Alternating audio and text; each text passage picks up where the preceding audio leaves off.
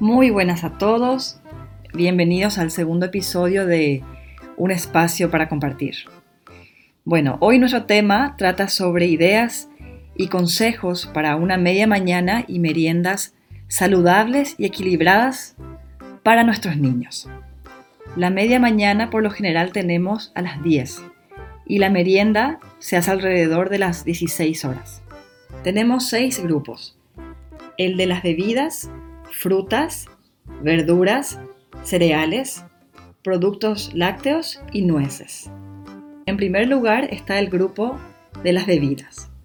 Resulta que cuando el niño se mueve y él tiene sed, la única bebida indispensable que él necesita es el agua. No hay jugos, no hay refrescos o gaseosas, es agua lo que tiene que tomar el niño. Entonces tenemos el agua del grifo o de la llave y el té de fruta o de hierbas sin azúcar. Dentro del segundo grupo tenemos a las frutas.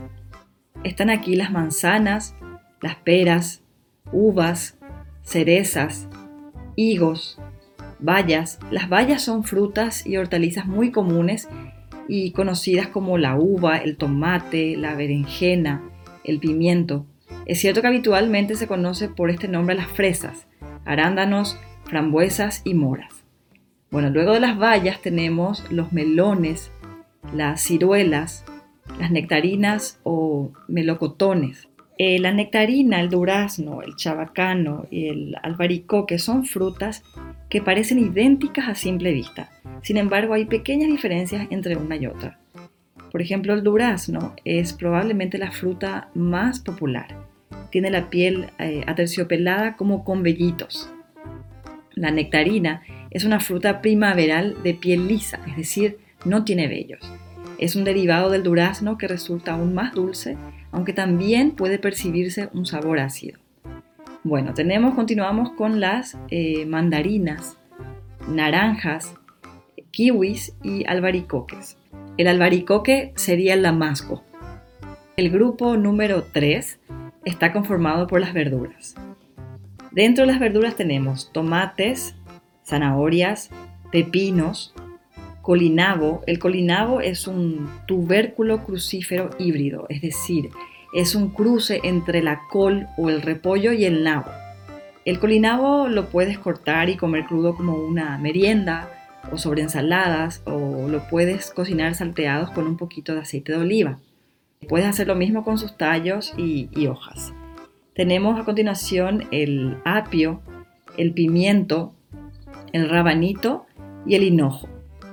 El hinojo es una hortaliza que puede ir en ensaladas, en guisos. A muchas personas les gusta comer este vegetal crudo y así disfrutar de todos los nutrientes esenciales que presenta esta verdura. Dentro del cuarto grupo, compuesto por los cereales, están el pan integral, el pan negro, los copos no azucarados, o sea, los cereales eh, sin azúcar, el pan crujiente escandinavo o galletas saladas también, y las tortitas de maíz. El quinto grupo es de los productos lácteos. Aquí tenemos el queso, el queso fresco, queso fresco granulado, el requesón natural, el yogur natural y la leche el sexto grupo es de las nueces. Aquí tenemos las nueces en sí, las avellanas, las almendras y los anacardos. Se recomienda que este grupo de nueces no consuman los niños menores de 3 años debido a que hay un riesgo de asfixia. Entonces es aconsejable que estos frutos secos estén molidos para estos niños, para este grupo de edad. ¿Qué es el tamaño de una porción? El tamaño de una porción de verdura y fruta, como vemos en la imagen, es la que puede sostener el niño en la mano. Entonces, esto quiere decir que el tamaño de una porción para el niño va a ser menor que para un adulto. ¿Por qué? Porque el adulto tiene la mano más grande que, que el niño. Sabemos que comer y beber son experiencias sensoriales placenteras. Las comidas principales y en tres horas adaptadas servidas de forma periódica e imaginativa, sacian a los niños y les permite rendir más. Entonces, vayamos un poquito a la práctica. ¿Cómo podemos presentar una media mañana o una merienda razonable, saludable, equilibrada? La media mañana siempre contiene agua o té o infusiones de fruta o hierbas sin azúcar. Consta de fruta y o verdura. Está compuesta de forma colorida e imaginativa. No contiene azúcar y puede complementarse con productos lácteos o cereales y nueces dependiendo siempre de la actividad física o el esfuerzo físico y el hambre del niño. Una merienda razonable completa las comidas principales de manera óptima en la escuela y en casa. Calma el apetito entre comidas. Aporta nueva energía, especialmente cuando el niño se mueve mucho durante el descanso y el tiempo libre. Favorece la capacidad de concentración en la escuela como en la casa. Idealmente está compuesta de productos regionales y estacionales, es decir, de temporada o de estación. Se embala preferiblemente en una práctica fiambrera o sandwichera que conserva la merienda fresca y ahorra material de embalaje.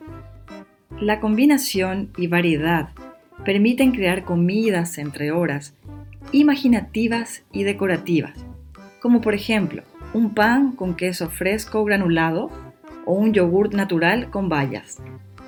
Quiero compartirles una lista de alimentos eh, que no diariamente o regularmente tenemos que presentar, eh, ofrecerles a nuestros niños, sino de vez en cuando. Primeramente tenemos la carne y productos a base de carne, como embutidos, jamón y carne deshidratada. Tenemos que preferir los productos con bajo contenido de grasa. Luego tenemos el zumo de fruta o el jugo de fruta. Es decir, tenemos que presentarle al niño el jugo, pero diluido con agua. Luego están las frutas exóticas como plátano, mango, piña, papaya. Y en último lugar, los frutos secos. Y aquí va la lista de los alimentos no recomendables. Están las barritas de chocolate elaboradas con leche o cereales. Las medialunas, los cereales dulces para el desayuno o para la merienda. Las bebidas dulces o azucaradas como té frío, almíbar o jarabe, la Coca-Cola, las bebidas energéticas. Las bebidas con edulcorante o endulzadas artificialmente, todas estas bebidas light o cero. Las bebidas lácteas azucaradas y aromatizadas. Las galletas, los productos grasos o muy salados como palitos salados, patatas fritas y los frutos secos salados. Abajo en la sección de descripción del video les dejo el link del sitio web de la Sociedad Suiza de Nutrición por si quieren conocer más sobre el tema.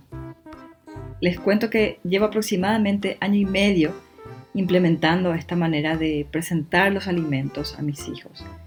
Ellos desayunan leche con un pan con mermelada y una fruta de estación.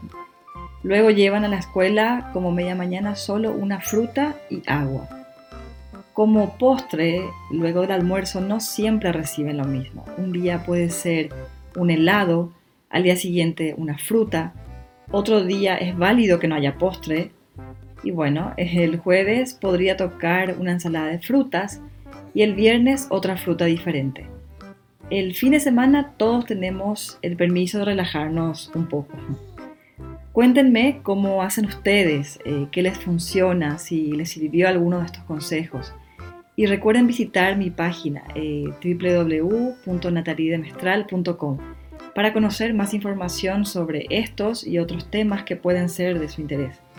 Y compartan este episodio con sus conocidos y así poner nuestro grano de arena para combatir la obesidad infantil, uno de los problemas de salud pública más graves del siglo XXI y que puede provocar otras enfermedades como la diabetes y enfermedades cardiovasculares.